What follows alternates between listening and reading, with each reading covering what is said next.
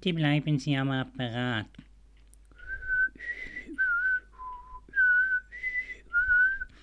Sie werden mit dem nächsten freien Mitarbeiter verbunden.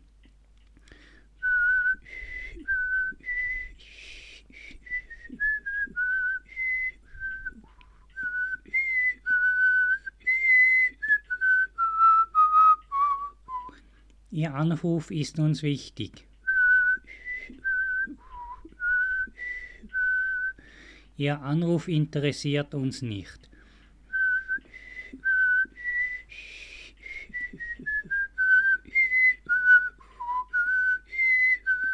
Bitte vergessen Sie nicht im Anschluss an dieses Gespräch die Umfrage auszufüllen und uns gut zu bewerten.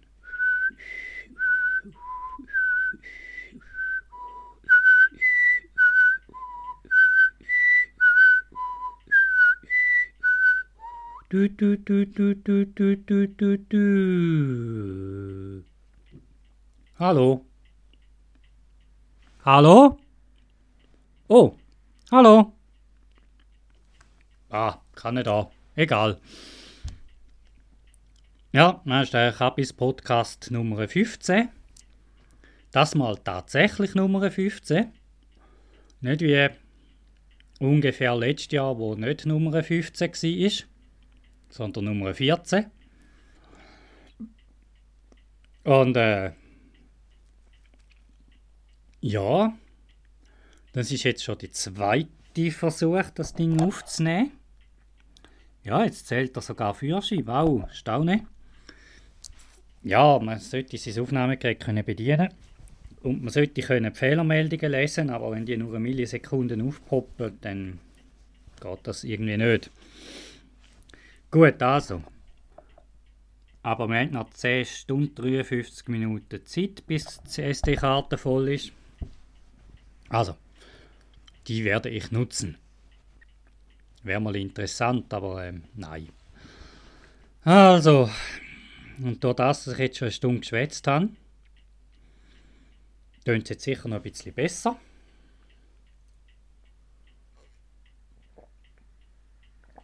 Wahrscheinlich wird es viel langweiliger, weil die ganzen Abschweifungen nicht mehr stattfinden. Ja gut. Also, was, was mache ich jetzt eigentlich? Also, es ist immer noch morgen, wie ich festgestellt habe. Also so morgen am 11 Uhr. ich bin schon seit einer Stunde wach. Und ja, ich bin noch am Morgen. Ich kann vor lauter Podcast machen, habe ich vergessen, mein Morgen zu essen. Und jetzt wird das wahrscheinlich nochmal eine Stunde so gehen. Aber mit dem Essen wollte ich eigentlich anfangen. Weil, nein, mit dem Essen fange ich jetzt vielleicht nicht an. Genau, warum habe ich eigentlich Schlafmangel? Oder beziehungsweise, ja, also einerseits es Sommerzeitverschiebung. Und durch das bin ich jetzt sowieso falsch im Takt. Zum anderen habe ich vorgestern festgestellt, dass Pensemmel Podcasts ähm, im Dutzendpack gekommen sind und habe ein Binge-Listening machen Mehr oder minder. So über die Ostertage jetzt von diesen Pensemmel Podcasts. Und dann ist dann gerade auch noch sozusagen die Live- die Live-Erweiterung im österreichische Radio von der Easter Hack mit unter anderem den, den Pensimmel Podcasters hat auch noch stattgefunden. Die habe ich auch noch müssen hören und die sind immer um Mitternacht bis äh, ja bis die Leute die Nerven ausgehen. So ungefähr. Und äh, da habe ich jetzt sehr, sehr viel gelesen in der letzten Zeit.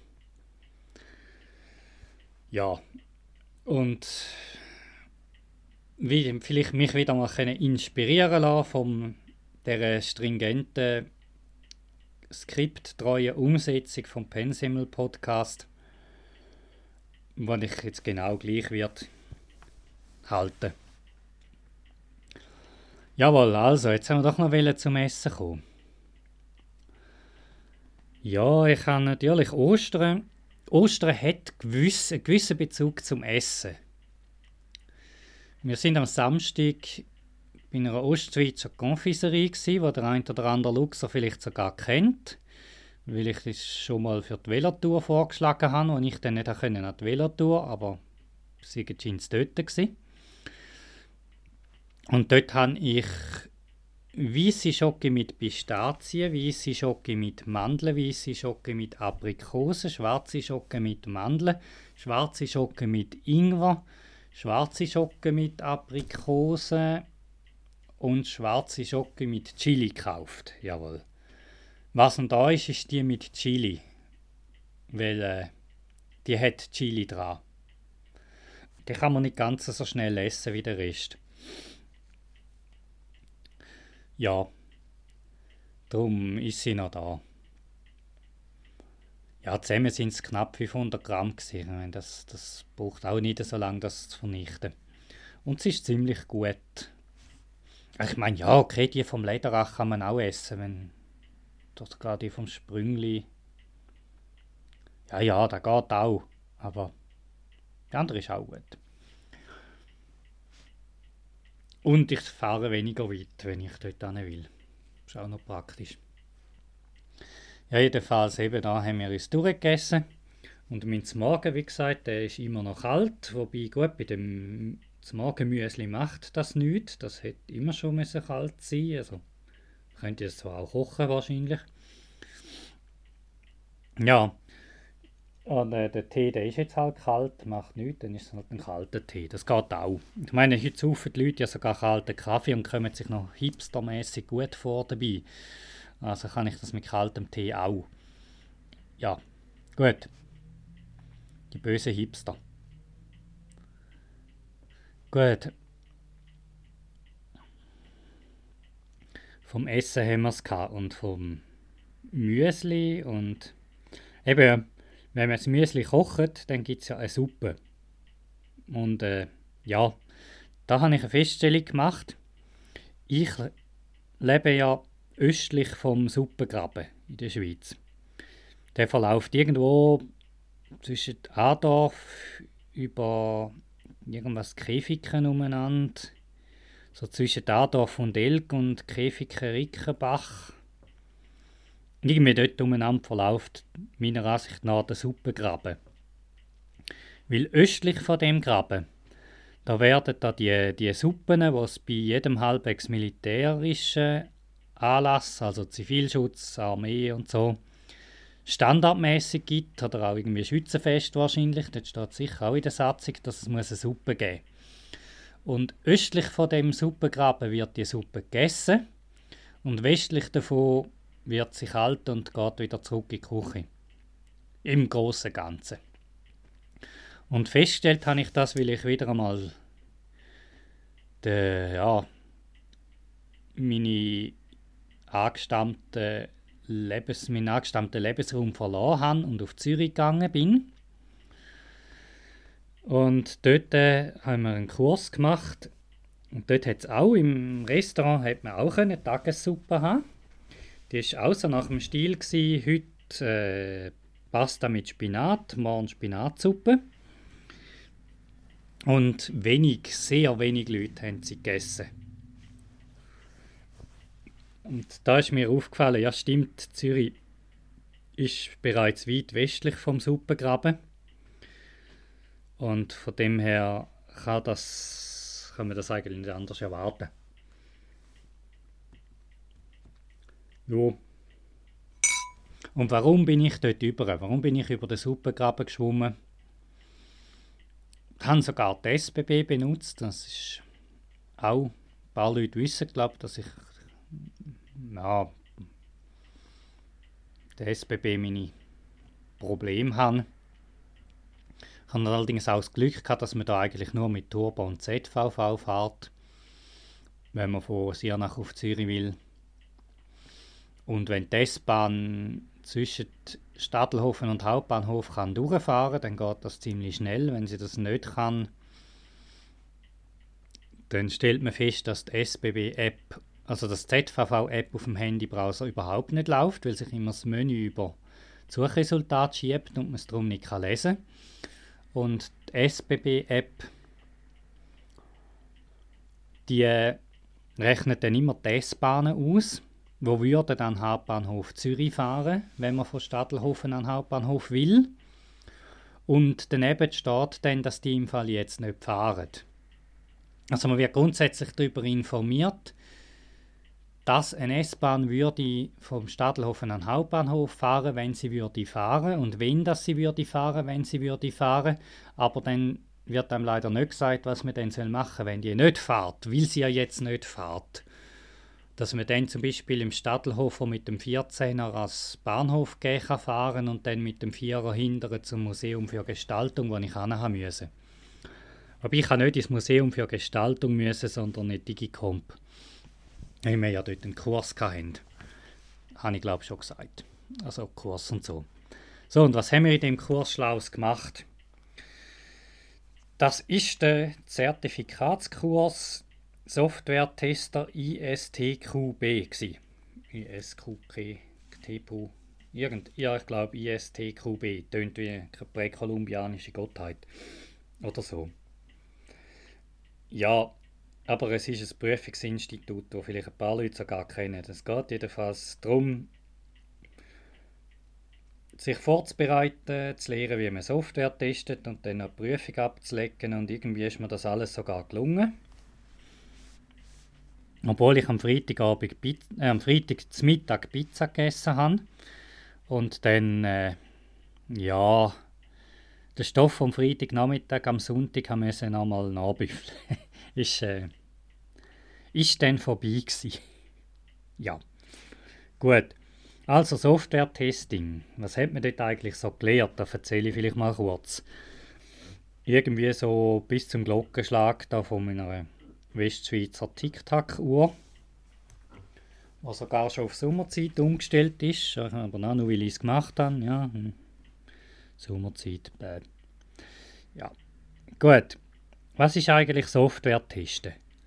Das ist das Zeugs, wo man nach der Softwareentwicklung als letzte Phase eingeplant hat und dann als Bufferzeit für die Softwareentwicklung draufgegangen ist, weil die Softwareentwicklung aufgrund von mangelhaftem Requirement Engineering die Sache nicht so gebaut hat, wie es der Kunde braucht, was man dann irgendwo im letzten Drittel von der gesamten Entwicklungsphase gemerkt hat und dann in einer Panik noch zusätzliche Features und so reingebastelt hat. Und dann hat man leider den Termin halten, durch das hat man kein Software-Testing gemacht. Und der Kunde wundert sich dann immer, was die Entwickler eigentlich für Scheiß bauen. Weil man das Zeugs nicht eigentlich bei ihm dann eigentlich nicht läuft. Ja, drum, eben, drum hat man ja Software-Testing einmal erfunden als Phase. Und ISTQB hat das standardisiert, also beziehungsweise einen Kurs basierend auf einer ISO-Standardisierung von Testprozess entwickelt und vor allem eine Prüfung, einen Lehrplan etc., wo man auf ISTQB, ich glaube es ist .org, einfach mal Google nach ISTQB fragen und vielleicht noch Certification oder so. Dann findet man das Zeugs, dann kann man den Lehrplan und diverses Zeugs auch abladen und anschauen und so. Also sie sagen ein bisschen, was sie machen. Ja, jedenfalls, die haben dann das gemacht nach der ISO 9126, die unterdessen modernisiert worden ist. Hat jetzt eine andere Nummer, aber ich glaube kein großen Unterschied. Jedenfalls habe ich es dann nach 9126 gemacht und nach IEE Puff. Was ist es gewesen? 962 IEEE. IEEE heißt das ja. Das I ist ja ein I und nicht das I und dafür ist es E nicht das E, sondern ein I. Nein, ein I. Ja, genau. Englisch. Ja. Jedenfalls gibt es dann auch noch so eine Norm, wie die verschiedenen Testdokumente könnten aussehen. Testfalldefinition, Testplan, Testbericht, Testprotokoll etc. Gibt es dann auch noch. Ja, ja, und es gibt ja so, so Grundsätze, wie man das mit dem Testing macht. Also ganz grundsätzlich basierend geht der Tester davon aus, dass irgendwann einmal eine Fehlhandlung stattgefunden hat. Und das heißt nicht, Entwickler war ein Idiot, sondern es ist halt etwas schief gegangen. Das kann auch sein, äh, Requirement Engineering war ein Idiot oder Verkäufer war ein Idiot oder gar niemand war ein Idiot. Das sind immer die, die, die dümmsten, weil dann kann man niemandem auf den Grind geben. Aber grundsätzlich, der Tester, der ist eigentlich nicht der, der allen auf den Grind geben will, sondern er will mit den Leuten zusammenarbeiten und helfen, damit die Produktqualität nachher so kann genannt werden, als das kann bezeichnet werden und man es sogar noch verkaufen am Schluss. Also gut, aber jedenfalls irgendwie ist es so eine Fehlhandlung.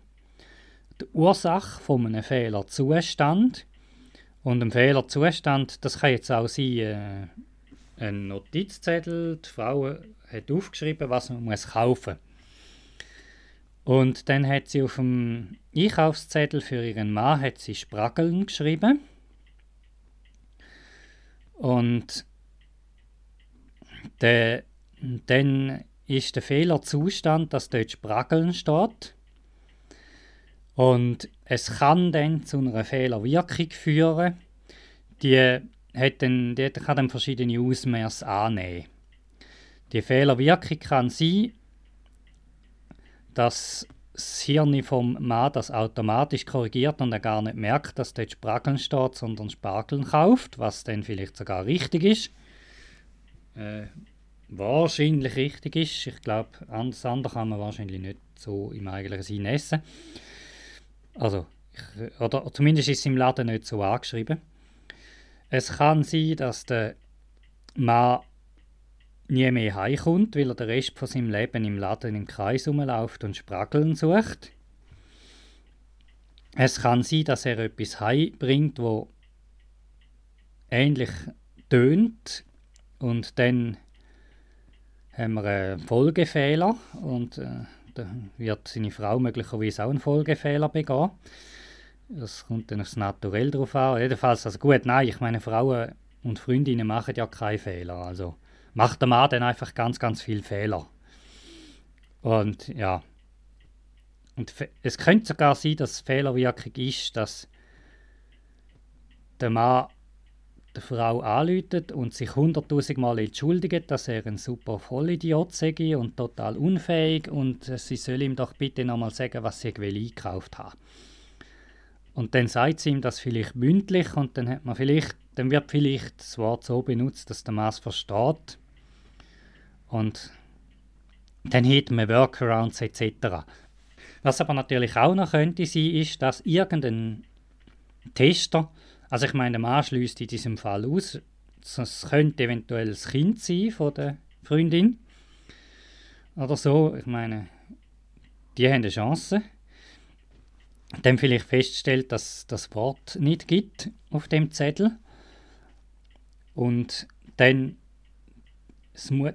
die Mutter von dem Kind feststellt, dass es das Wort tatsächlich nicht gibt und dann das Wort noch korrigiert auf Spargeln, bevor die, das nächste Softwaremodul, also genannt Einkaufs, Einkaufssklave, äh, das Ding in die Finger überkommt und die Möglichkeit hat, die Anweisung falsch auszuführen.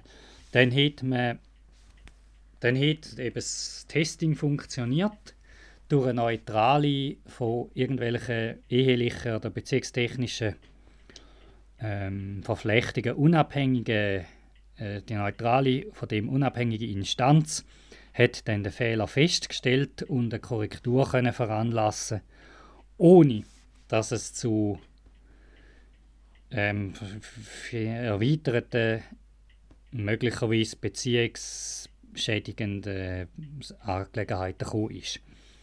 Und das wäre ja eigentlich das Optimum, oder? Ich meine, sagen wir mal, die Frau ist der Kunde, der Mann ist der Hersteller und das Kind ist der Tester. Wenn man Mann und Frau direkt aufeinander loslässt, dann knallt es und landet irgendwie beim Scheidungsanwalt. Und wenn man die Testerinstanz, die von beiden Seiten neutral oder eigentlich nicht neutral, aber äh, ah, jedenfalls von beiden Seiten wohlwollend betrachtet wird, dazwischen schaltet, dann kann man schwere Unfälle vermeiden. Das ist Testing. Und darum ist auch klar, wenn man, wenn man aufgrund von Time und Kost und so und Ressourcen und allem Knappheit, Termin und so das Testing weglässt, dann hat man eben das Problem, dass Ehemann und Ehefrau direkt miteinander kommunizieren. Und das hat ja nur 50% Überlebenschancen, die, die Sache. Und eben zum Chancen erhöhen gibt es in den menschlichen Beziehungen dann Kind, weil dann die beiden finden, die Entscheidung würde Kind nicht gut tun und es dann vielleicht sein lassen. Und bei der Softwareentwicklung in der Beziehung zwischen Firma und Kunde gibt es eben den Tester. Und den sollte man eben auch nicht weglassen, sonst sinken die Chancen, dass Kunde und Firma längerfristig zusammenbleiben, eben auch 50 Prozent oder sogar darunter. Aber das ist jetzt etwas, was das Management vielleicht noch zeitweise noch seine Schwierigkeiten hat. Vor allem, ich meine, der Projektleiter, der hat einen klaren Fokus, er darf kein Geld ausgeben, er darf niemandem auf die Nerven gehen und er muss das Produkt verkaufen. Am meisten sehr auch noch persönlich.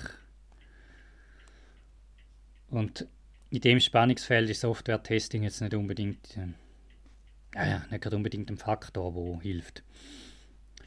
Also es würde schon, aber es findet nicht statt. Weil die Anforderungen sind eh nicht erreichbar, also warum soll man noch testen? Gut, der ISO 9126 hat gewisse Qualitätsmerkmale definiert, also funktional, das ist alles, was die Software macht. Und dann gibt es noch die nicht funktionalen Sachen, Qualitätsmerkmale. Wie macht das die Software? Ist sie zuverlässig? Ist sie effizient? Kann man sie überhaupt benutzen? Kann man sie später noch ändern? Kann man sie auch noch übertragen? Also zum Beispiel vom AS400 aufs iPhone. Ja, vielleicht mit dem AS400 Emulator. Na gut, das wäre schon übertragbar. Also, ja. Jedenfalls eben, das sind so die Fragen. Und Benutzbarkeit ist auch unter anderem auch kommt bei Benutzer draus. Aber natürlich auch kommuniziert äh, die super coole, einfach zu bedienende Bedienoberfläche auch noch mit dem Backend. Es gibt gewisse Anwendungsfälle, wo das erwünscht ist. Gut, ja, das sind so, sind so die Qualitätsmerkmale, die muss man dann auswendig lernen für den Kurs und nachher schaut man im Buch wieder nach, wenn man es braucht. Ebenso wie Qualitätssicherung, Testen und Qualitätssicherung. Grundsätzlich kann man nur testen, wenn die Firma auch fähig ist dazu, testbare Sachen zu produzieren. So wie man auch verkaufen kann, wenn die Firma fähig ist, verkaufbare Sachen zu entwickeln. Kann man auch nur testen, wenn noch testbare Sachen entwickelt werden und man kann nur entwickeln, wenn auch entwickelbare Sachen gewünscht werden. Also irgendwo hängt das alles damit zusammen. Also gewisse Vernunft an gewissen Stellen ist einfach, lässt sich einfach nicht umgehen. Darum gibt es dann da so eine vierstufige, also eine dreistöckige Pyramide mit einem Keller gibt es da. Die organisatorische Qualitätssicherungsmaßnahmen, das heißt eben das Management muss überhaupt gewillt sein, eine, Qualitätssicherung zu machen in der Firma. Also anders ausgedrückt, sie müssen Qualität liefern oder eine verkaufbare Qualität. Ich meine, das kann eine sehr beschissene Qualität sein. Es muss einfach der Kunde sich kaufen. Es gibt dann den Ansatz, man drängt sämtliche anderen aus dem Markt, nachher muss der Kunde kaufen. Dann braucht es auch keine Qualität. Oder eben das andere ist, der Kunde könnte unter Umständen auch etwas anderes kaufen oder man will vielleicht nicht, dass alle Kunden sterben, wenn sie das Produkt in die Hand nehmen, weil da muss man immer neu akquirieren. Dann gibt, darum gibt es organisatorische Qualitätsmerkmale. Das heißt grundsätzlich, die Organisation muss willens sein, Qualität zu produzieren. Eine gewisse. Dann gibt es die konstruktive Qualitätsmaßnahmen. Das heißt, es sind Maßnahmen, wo es darum geht, zu probieren, die Qualität bereits bei dem Produzieren, Entwickeln und so weiter gewisse Qualität zu erreichen, eine möglichst höhere eigentlich. Und dann gibt es die analytischen Qualitätssicherungsmaßnahmen. Dort geht es darum, Fehler zu finden. Das, was beim Verhüten nicht funktioniert hat. Und dann gibt es noch den psychopathische, äh, psycho, psychohygienische Anteil, also einerseits ein bisschen Psychologie vom Kunden, Psychologie von der Entwickler, Psychologie der Manager und so, dass, dass die Leute überhaupt noch der Ansicht sind, dass sie Qualität. Oder es hat etwas mit dem zu tun, was sie eigentlich wollen. Das ist, eigentlich ist das viel größer als der ganze Rest, weil eigentlich müssen wir Psychologie studieren und nicht Software-Testing. Ja, gut, also ja, es gibt dann so einen fundamentalen Testprozess, wo die Idee ist, dass es einen Testmanager gibt, einen Testdesigner und einen Tester. Und der Testmanager, der plant eigentlich alles und überwacht den ganzen Prozess. Der macht das Testkonzept und eine Testplanung. Dann gibt es einen Testdesigner, der muss Testfälle entwickeln. Da gibt es also konkretere Testfälle. Im, Im Testkonzept steht ein bisschen, was man muss testen muss. Testdesigner, der muss dann Testfälle daraus ableiten und entwickeln und so. Der Tester, der führt das Ganze nachher nach diesen Plänen durch. Der hat Befund, Fehlerreport. Der kann auch durchaus noch Tests in eine gewisse saubere Reihenfolge bringen und so, dass man sie ausführen kann. Der muss alles dokumentieren und und und. Dann haben wir das B und B da. Das ist nicht Bed and Breakfast, aber was es genau ist, habe ich wieder vergessen. Irgendetwas mit Bericht und so. Jedenfalls da hat man dann Testreports, Abschlussbericht, wenn es dann irgendwann mal fertig ist und auch so ein bisschen Kommunikation mit den Projektleiter und Manager und so weiter. Und am Schluss ist noch eine Ablage weil grundsätzlich ein Tester, der etwas auf sich haltet, der probiert die ganzen Fälle auch nachher nachvollziehbar dokumentiert zu einem Art abzulegen, wo später auch noch verfügbar sind.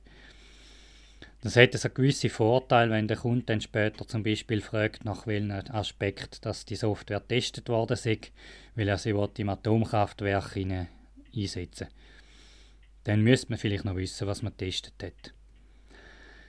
Wie man genau testet und was man ganz exakt testet, das hat sowieso etwas damit zu tun, was man eigentlich baut. Also was der Kunde effektiv nachher macht mit dem Produkt, das hat vom allerersten Moment an Einfluss drauf. Also der Tester oder die Test Testmanager und so, die, die Leute, die hocken, das sind die ekelhaften Siechen, die tatsächlich bereits bei der Anforderungsdefinition eigentlich da rumstehen, das Zeug sehen und darauf abklopfen, wie man es könnte testen die Anforderungen. Und ob die Anforderungen so schon testbar sind oder ob man es muss verfeinern Das ist eigentlich die Idee. Die einen haben vielleicht schon vom V-Modell gehört, oder geht eigentlich, das, das ist jetzt ein Beispiel gewesen. es gibt einen Haufen Projektmanagement-Techniken und so. Aber grundsätzlich für ein gescheites Testing eignet sich die wo immer wieder eine Stufe ist, wo man dann zu dem Schritt an auch einen Test einbauen kann. Das V-Modell kann das zum Beispiel, ich glaube Scrum könnte es auch. Also bei Scrum ist sogar noch enger aufeinander. Weil grundsätzlich ist mal die Idee, wenn eine Anforderungsdefinition gemacht worden ist, wird die grundsätzlich mal schon mal gereviewt und dann gibt es verschiedene verschiedene Definitionen und, und Konzepte. Funktionale Spezifikation heißt jetzt da, technische Spezifikation, Komponentenspezifikation, das heißt jede Firma anders. Aber grundsätzlich ist das nächste, das, was unten dran folgt, ist immer das, was oben dran wo verfeinert, eine Verfeinerung von dem oben dran. Und nachher beim Testen wird eigentlich immer das, was gemacht worden ist, aufgrund vom einen Konzept, wird dann getestet, auch aufgrund von dem Konzept. Und dann geht man dann einen Schritt weiter ins nächste, Konze ins nächste höhere, gröbere Konzept quasi und testet dann wieder das, wo dann zusammengebaut wird, ob das dann dem Konzept entspricht und so weiter. Also so ein bisschen immer korrespondierende korrespondierende Tests zu allem, was eigentlich gemacht worden ist, oder zumindest zu jedem größeren Paket gibt es auch ein Testpaket. Durch das hat man den Test nicht immer erst ganz, ganz, ganz zuhinterst zuletzt, was jeder Fehler, den man dann noch findet, extrem viel Geld kostet zum Flicken, wenn man es eigentlich mehr oder weniger das ganze Produkt von vorne einmal muss aufrollen sondern man hat die Tests ungefähr dort, wo auch die Arbeiten gemacht worden sind und durch das kann man dann auch ein bisschen schneller das noch reparieren, antesten und freigeben. Und eben das Testen, das besteht nicht nur damit, dass man sich die Software auf den Computer installiert und durchklickt, sondern das, das fängt an bei Reviews. Also man kann den Code lesen, man kann das Handbuch lesen, man kann das äh, Spezifikationsdokument lesen und das macht man eigentlich am besten immer auch. Man lässt es von ein paar Leuten durchlesen, dann bespricht man das Zeugs wenn einer an einer Stelle nicht rauskommt oder wenn der Tester zum Beispiel das Gefühl hat, oder auch vielleicht auch der Programmierer, ich meine auch der, kann erstens kann auch mal zum Tester werden. Er sollte nicht immer der Tester sein von dem, was er selber gemacht hat und ausschließlich und so, aber grundsätzlich, wenn ein anderer Entwickler mal etwas testet, was diesen Entwickler gemacht hat, dann kann das eben sein, dass er ein Code-Review macht. Das ist auch ein Test. Und äh, da findet man manchmal den viel schon ein bisschen vorher. Und äh, vor allem die Fehler, wo andere Fehler überdecken und so, die findet man ja eh meistens eher schlecht. Und darum, also auch Review, Review von Dokumenten, auch wenn das Handbuch, wenn im Handbuch steht, das Ding könnte auf den Mond fliegen, aber niemand hat etwas in dieser Hinsicht programmiert, dann ist es auch nicht schlecht, hätte mal einer zuerst mal das Handbuch gelesen und später auch noch vielleicht die Architekturspezifikation mit dem Handbuch verglichen. Falls das Handbuch jetzt vorher geschrieben worden wäre. Das ist ja meistens auch nicht der Fall, aber auch dort wäre es auch nicht so blöd, wenn man gewisse Aspekte vom Handbuch vielleicht würde vorziehen Weil dann findet man nämlich eben auch wieder gewisse Fehler. Eben, also grundsätzlich, man kann sehr viele Sachen testen, man kann auch das Zeug einfach mal durchlesen, mal sich überlegen, ob das vernünftig ist, mal den Kollegen fragen, ob er rauskommt. Ist alles schon getestet, ist alles schon Testing, ist alles schon gut, wenn man es macht. Würde nicht schaden, wenn man es noch kurz aufschreibt, man hat das und das gefunden und dann kann man es noch ablegen. Dann kann man nämlich nachher auch noch sagen, dass man getestet hat, weil das behaupten kann das noch mengen. Dann gibt es statische Analyse, natürlich, das ist auch Testing. Und ein Problem hat man normalerweise, wenn man sich Testfälle überlegt, dann kommt man auf mehr oder minder unendlich viele Testfälle, üblicherweise wenn man auf weniger als unendlich kommt, dann hat man sich wahrscheinlich schon, schon irgendwas äh, falsch gemacht. Aber man kann nicht unendlich viel und unendlich lang testen, weil das unendlich viel Geld kostet. Und das ist so mit das Thema mit der Unendlichkeit. Schwarze Löcher haben mit dem kein Problem, wir sind aber keins. Und vor allem die, die haben auch nur kein Problem mit unendlich viel Lied schlürfen, aber unendlich viel rausgehen, die auch nicht, glaube ja, jedenfalls. Eben drum. Ähm, Braucht es dann noch so ein paar Techniken, wie man sinnvolle Tests von weniger sinnvollen Tests unterscheidet, wichtige Tests von weniger wichtigen Tests, das Zeug sortiert und dann irgendwann definiert, wenn man dann mal jemanden aufhören kann. Das ist dann auch noch so alles im Kurs rein. Mit Graphen und Kanten und Knöten und Knopf in der Leitung, ja genau. Und dann Whitebox-Test, Blackbox-Test. Whitebox-Test heißt immer, Code wird ausgeführt und äh, Blackbox-Test heißt auch, Code wird aufgeführt, genau. Aber beim Whitebox geht man davon Zeug aus, was im Code steht oder so, oder in der Analyse vom Code. Bei, White, bei Blackbox hat man keine Ahnung, was drin steht. Man schaut die Schnittstellenbeschreibung an. Ja, so Zeugs. Das gibt es dann, die ganzen Aufstellungen. Eben, es gibt einen Haufen Tests, wo Code gar nicht ausgeführt wird. Und die machen aber durchaus Sinn und die sind auch vergleichsweise nicht ganz so teuer. Außer man geht ganz tief mit Metriken und mathematischen Verfahren in den Code rein, dann kann man unendlich viel Geld dort ausgeben. Ja, ja. Alles sortieren, priorisieren, und dann schauen, ob man auch überhaupt Leute hat, die es machen können. Und so in dem Stil. Auch manchmal, manchmal braucht es auch einen Realitätscheck. Ob man will oder nicht. Die Realität die nervt einem immer wieder beim Arbeiten. Ja gut, also ich glaube, das ist jetzt genug verzapft zum Software-Testing. Wenn da jemand mehr will wissen, eben die Webseite vom ISTQB hat durchaus einiges drauf.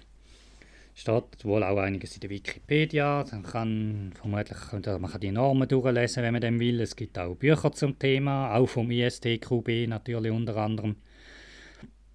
Und man kann den Kurs machen. Nur man eventuell bis im Chef ein bisschen müde. Wir haben jetzt im Kurs eine Requirement Engineers gehabt, Entwickler und Tester. Also wir haben, wir haben verschiedenes gehabt wo dann alle den Kurs mit der Zertifizierung gemacht haben. Wobei jetzt gerade die, die eigentlich im Requirement Engineering sind, die sind nicht, nicht unbedingt nachher ins Testing gegangen.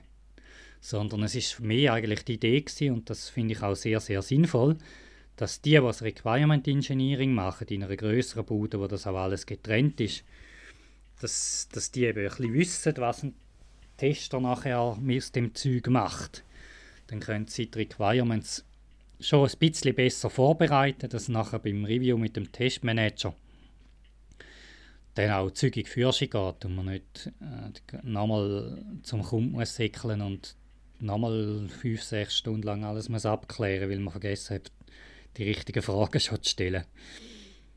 Darum. Also das, das macht durchaus noch Sinn für diverse Leute, die irgendwo in der Technik zu tun haben.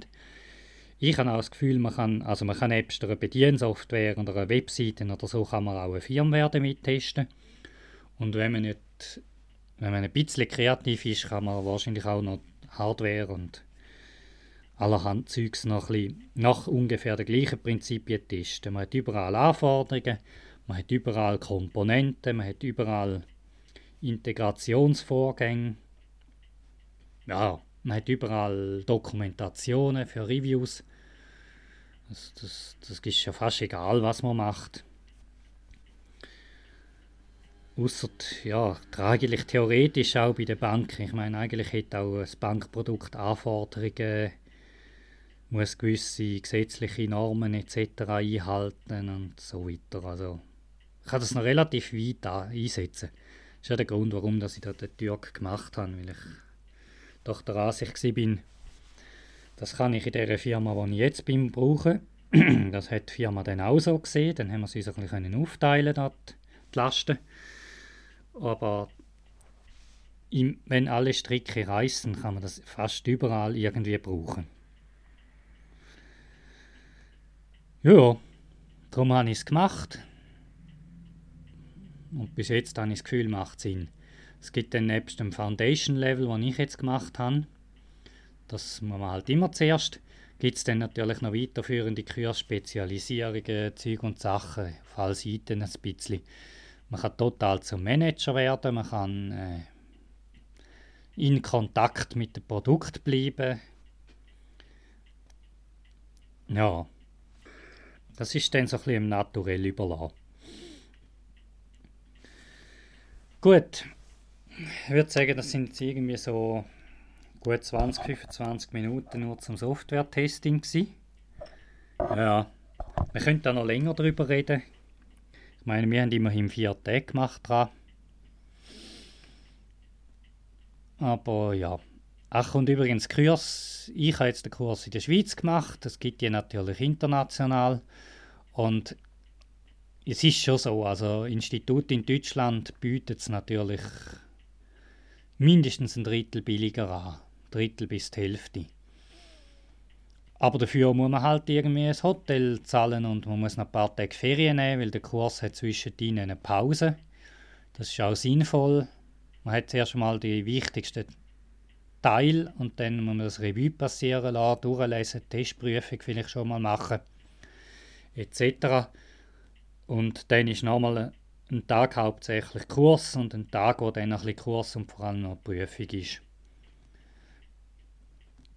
Das sind dann so die nicht mehr ganz so wichtigen Kapitel. Also am Schluss hat es noch Kapitel, wo man dann viel mit dem Kurzgedächtnis und ein bisschen auswendig lernen und so schon durchkommt. Es sind noch nicht mehr ganz so viele Fragen. Darum kann man dann die quasi direkt vor der Prüfung machen. Ob ich vom dritten Kurstag auf den vierten, wo dann Prüfung ist, schafft es überhaupt nicht, sich das nochmal anzuschauen wir haben jetzt doch von acht Leuten zwei die nicht durchgekommen sind. Das muss man sich auch bewusst sein. Also man kann durchgehen bei der Prüfung. Das finde ich aber eigentlich grundsätzlich gut, weil so Alibi-Prüfungen, ich meine, da kann ich mir das Zertifikat aber einfach in Indien kaufen. Und dann, äh, ja, da muss ich nicht unbedingt für doch einen vierstelligen Betrag einen Kurs machen. Wenn es eh nur ein Tödel-Zertifikat ist. Da lange schon, dass, dass, die armen Leute in der Lehre oder in der Informatikerlehre die ganze Zeit ihre Kurse machen einen Word-Bedienkurs für 2000 Stutz und so und der Arbeitgeber, also der Lehrmeister, blechet und so. Das ist, ist nicht mein Stil, sagen wir so, für das habe ich keine Zeit. ja, nicht einmal so sehr das Geld, es geht mir immer mehr um Zeit eigentlich. Das Geld, ja, das kannst du eh nicht darauf verlassen, dass das Geld noch etwas wert ist, irgendwann später. Aber die Zeit, die ist jetzt etwas wert.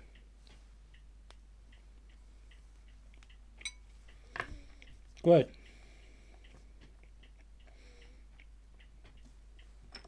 Schrecklich. Das ist jetzt schon die Wiederholung, vom, weil das jetzt schon das zweite Mal ist, dass ich da durch meine Zettelliste durchgehe. Bin ich jetzt so furchtbar thementreu. Aber macht nichts. Wenn ja Abschweifungen und so Zeugs hören oder sehen sogar, Seit ich eine vernünftige Kamera habe, habe ich meinen YouTube-Channel ein bisschen reaktiviert. Und wenn man Peter Guli gibt auf YouTube, müssen wir den eigentlich finden.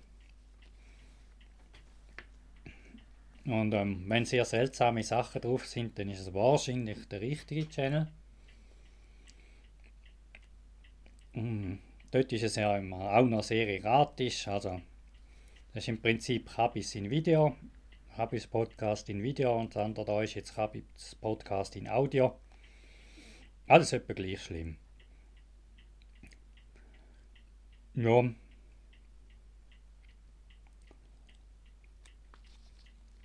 Jetzt äh, hat es auf meiner Liste eigentlich nur noch einen Punkt und das ist Flohmarkt. Dann nehme ich so ein das Problem.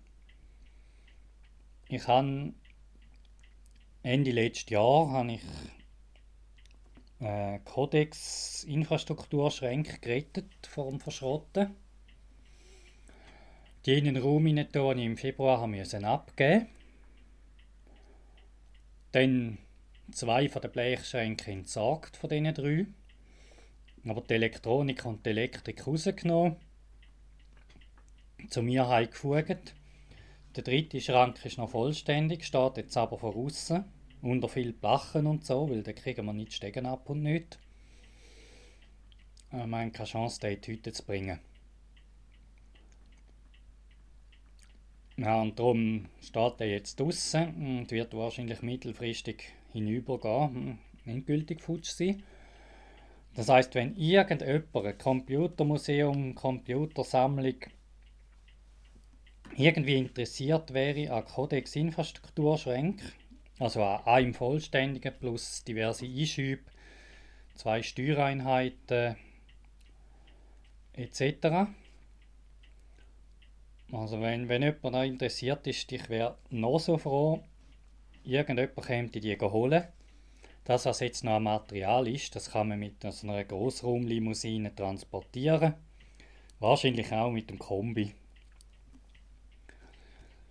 Es ist nicht mehr so wild. Früher, vorher haben wir den Lastwagen mit Hebebühne gemietet. Das hat es vor allem auch sehr viel bequemer gemacht. Wer einen hat, der darf auch den. Ist immer noch sehr viel bequemer, steht sogar auf einem Palett, das Möbel. Ja, und was ich auch noch eigentlich will, abstoßen aus meiner Sammlung, aber natürlich nicht fortschmeißen, ist eigentlich der Bereich Macintosh, der Bereich Atari ST vor allem. Weil das sind ja so Beifänge und gut, der Bereich PC auch, da habe ich schon einiges gemacht. Wäre allerdings noch PC-Steckkarten, ISA-Steckkarten, AT-Netzteile, AT-Tastaturen und vielleicht noch ein oder andere 486er Board oder so, wer das Zeugs kann brauchen, da hat es auch noch rum. Weil grundsätzlich wollte ich mich eigentlich auf Commodore und Amiga Und vielleicht noch so ein bisschen Spezialkonsolen, so ein bisschen so Zeugs. Also so ein bisschen platzsparende Sachen, da gehe ich auch mal ein bisschen drüber raus. Der Atari 2600 ist, ist Phase ja witzig und nett und braucht nicht viel Platz. Und die PlayStation 1, die muss ich auch nicht gerade fortschmeißen. Aber grundsätzlich will ich den grossen Platzverbrauch im Bereich Commodore-Produkt haben und nicht kreuz und quer durch alles durch. Das ist einfach zu viel. Also wer da irgendwie Interesse daran hätte, ich habe auf dem, auf dem Lautblog, wo leider ein in die Jahre gekommen ist, nur dank einem Patch vom X-Taran noch läuft, äh, das Ding, da habe ich Kommentar deaktiviert, soweit ich weiß. Jawohl. Einfach weil das hat einfach keinen gescheiten Spam-Schutz, das Ding. Das ist hoffnungslos.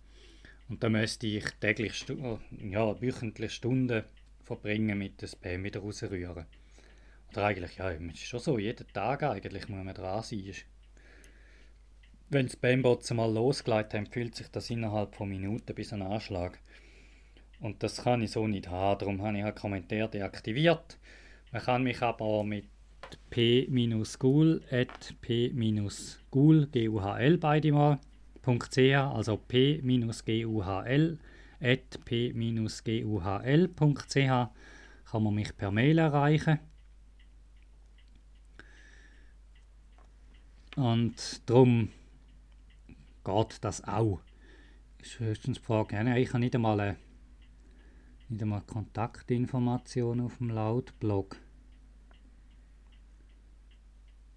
So schaut es aus. Da könnte man vielleicht mal irgendwo ein Template drauf basteln. Ja gut, jetzt muss ich zuerst mal schauen, wie ich den blöden Podcast auflade. Wenn man das jährlich macht, ja, eben, gehen nämlich die Zugangsdaten wieder ein bisschen verschüttet. Ja,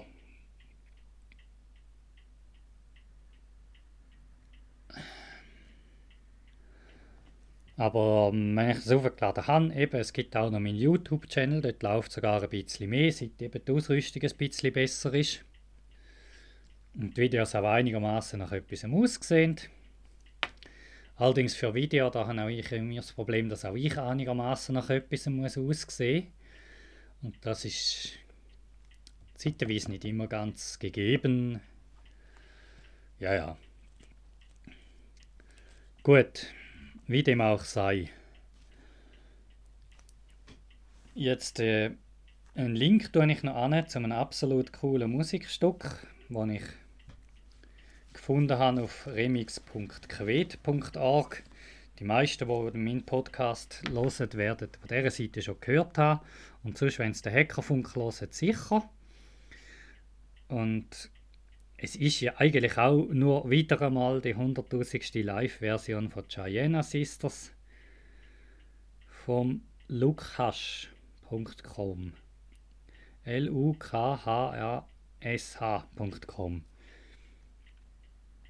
Das ist das, was ich auf, auf ähm, remixquet.org gefunden habe und dann gesehen habe, der hat Soundcloud und YouTube und eigentlich alles hat der. Oder sie, oder? Ja, also irgendwie sehe ich da, da auf, auf den Videos hat irgendwie die ganze Zeit hm, alles ein bisschen. Ja, jedenfalls, ich habe vorhin die äh,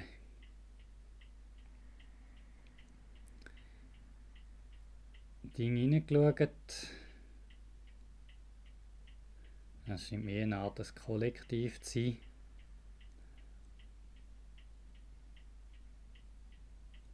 Ja, ich probiere das jedenfalls dann zu verlinken da so, einfach wieder mal, weil, ah ja, da ist es, oh, Live on Pocket Operator.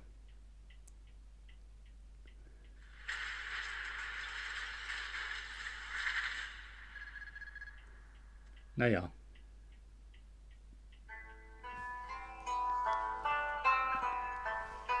So in dem Stil.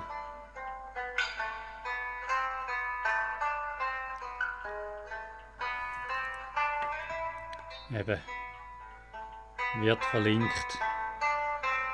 Weil äh, die Soundqualität jetzt ist ja vielleicht nicht ganz perfekt.